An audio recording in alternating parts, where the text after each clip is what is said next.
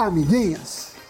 Sejam bem-vindos ao Cafeína, nosso programa, nossa dose de inteligência financeira diária. Eu sou o Samidana e aqui ao meu lado, o virtual Doni Denútil, mas o real Doni Denútil se encontra em algum lugar deste mundo. Por onde anda você neste dia de hoje, Doni? Salve, Sammy Boy, salve pessoal do Cafeína. Olha até onde o Invest News chegou. Sim, eu estou em Manhattan, Nova York, na Big Apple e não em qualquer lugar. Em frente à New York Stock Exchange, olha ali a plaquinha de Wall Street, a bolsa de valores mais famosa, mais importante do mundo, coração financeiro do planeta é Nova York e o coração financeiro de Nova York é a bolsa de valores daqui, né? É onde nós temos um número enorme de empresas listadas, de negócios sendo fechados e por aí vai. Então, eu vim aqui para este coração do mercado de ações para gravar este cafeína mais do que especial, sabe, boy? Vamos tocar o assunto aí.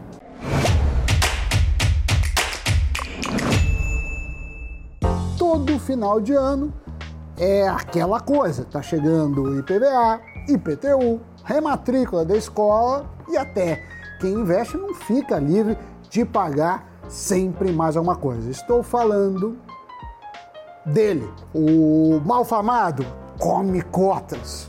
Nada mais é que aquela fatia que é descontada de alguns dos seus investimentos duas vezes no ano. Pois é, a segunda parcela desse ano foi descontada no dia 30 de novembro. Já a primeira foi no último dia útil de maio. Essas datas são fixas. Para quem não sabe exatamente o que é o Come Cotas, ele é um sistema de tributação que incide sobre a rentabilidade de alguns fundos de investimento abertos. Funciona como um adiantamento do imposto de renda. Sendo assim, o governo recolhe de maneira antecipada uma parte do IR sobre os seus ganhos. Não significa que o investidor estará pagando a mais, apenas estará pagando de forma adiantada. Tem esse nome porque ao investir em um fundo, o investidor está comprando cotas dele. Na prática, o investidor fica com menos cota depois dessa cobrança, como se a tributação tivesse comido cotas. Este é o primeiro ponto a saber desse tipo de imposto. Segundo ponto, quais os investimentos que tem a cobrança do Come Cotas? Se você tiver um fundo de renda fixa, fundo DI, cambial ou multimercado, vai ter essa cobrança semestral. Porém, apenas sobre o rendimento do fundo, não da sua totalidade. O terceiro ponto é como é calculado. O número de cotas é deduzido conforme um percentual mínimo de imposto devido sobre os rendimentos do investimento, variando de acordo com o prazo do fundo. Para os fundos de curto prazo, a cobrança semestral é de 20% dos ganhos. E nos fundos de longo prazo é de 15%. Por outro lado, é preciso ficar atento também na hora do resgate, né? Porque essa é uma operação sobre a qual novamente incide o imposto de renda. Nela se aplicam as alíquotas previstas para os fundos de longo e curto prazo, que segue a tabela regressiva do IR, ou seja, quanto maior o tempo em que você permanece no investimento, menor é o imposto cobrado.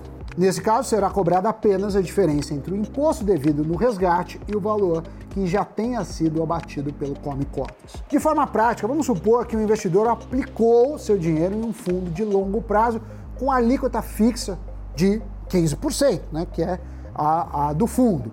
Em maio do mesmo ano, será cobrado come cotas de 15%. Em novembro, novamente 15%. E ao final de 370 dias, ou seja, depois de duas cobranças do come cotas, ele pede resgate.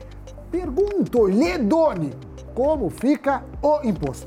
Primeiro, é preciso saber que para um resgate de 370 dias, a alíquota é de 17,5% pela tabela regressiva do IR. A cobrança então é feita da seguinte maneira: os rendimentos obtidos do momento da aplicação até novembro, em vez de serem tributados em 17,5%, serão tributados em 2,5%, porque o investidor já pagou os 15% referentes àquele período pelo sistema Come Cotas. Depois de novembro, última cobrança do Come Cotas em diante, o rendimento será tributado em 17,5%, já que não houve nenhuma cobrança de imposto adiantado desde então. De qualquer forma, seja o que foi antecipado ou seja o que será pago no resgate, a soma total de imposto que o investidor vai pagar dará 17,5% sobre o rendimento no final das contas. Agora, é normal muitos se perguntarem por que raios existe ou come cotas. A questão é que quando alguém investe em determinado tipo de renda fixa, por exemplo, é preciso recolher imposto de renda no momento do resgate. No entanto, se o investidor opta por um fundo de renda fixa, quem faz o investimento e, portanto, paga o imposto quando chega o momento do resgate é o administrador do fundo.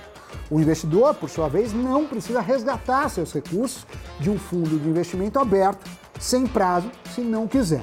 Então, na prática, é como se ele tivesse a chance de não pagar imposto. Mas o administrador do fundo paga imposto por esses ativos. Então é por esse motivo que existe come cotas, né? que é uma forma de antecipação do imposto de renda ao investidor pessoa física.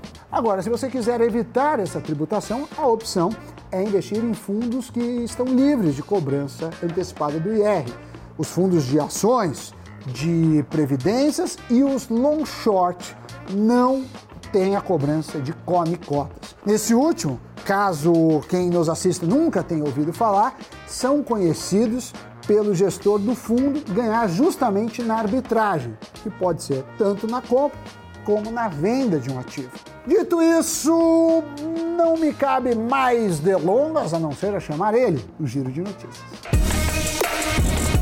O trio de sócios Jorge Paulo Leman, Beto Sicupira e Marcel Teles vai deixar o controle da varejista Americanas depois de 40 anos no comando da empresa. A mudança, anunciada no início de novembro, foi oficializada na última sexta-feira, dia 10, em Assembleia Geral Extraordinária de Acionistas. A transação simplifica a estrutura societária da companhia e responde a uma demanda de investidores. O próximo passo da empresa deverá ser a listagem de suas ações na Bolsa dos Estados Unidos.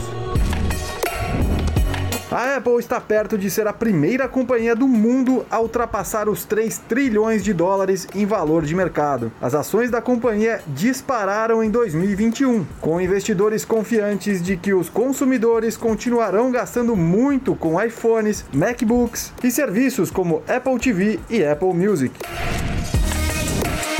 e até os mais conservadores estão se rendendo ao universo dos criptoativos. Os bancos de poupança da Alemanha, que detêm mais de um trilhão de euros, estão investindo em criptomoedas. O projeto marca uma ruptura potencialmente radical da postura tradicional do grupo, cujos clientes evitam investimentos arriscados ou empréstimos pesados. Com cerca de 50 milhões de clientes, eles constituem o maior grupo financeiro da Alemanha. A medida ocorre num cenário de alta inflação e tarifas cobradas dos poupadores, alimentando um acalorado debate na Alemanha.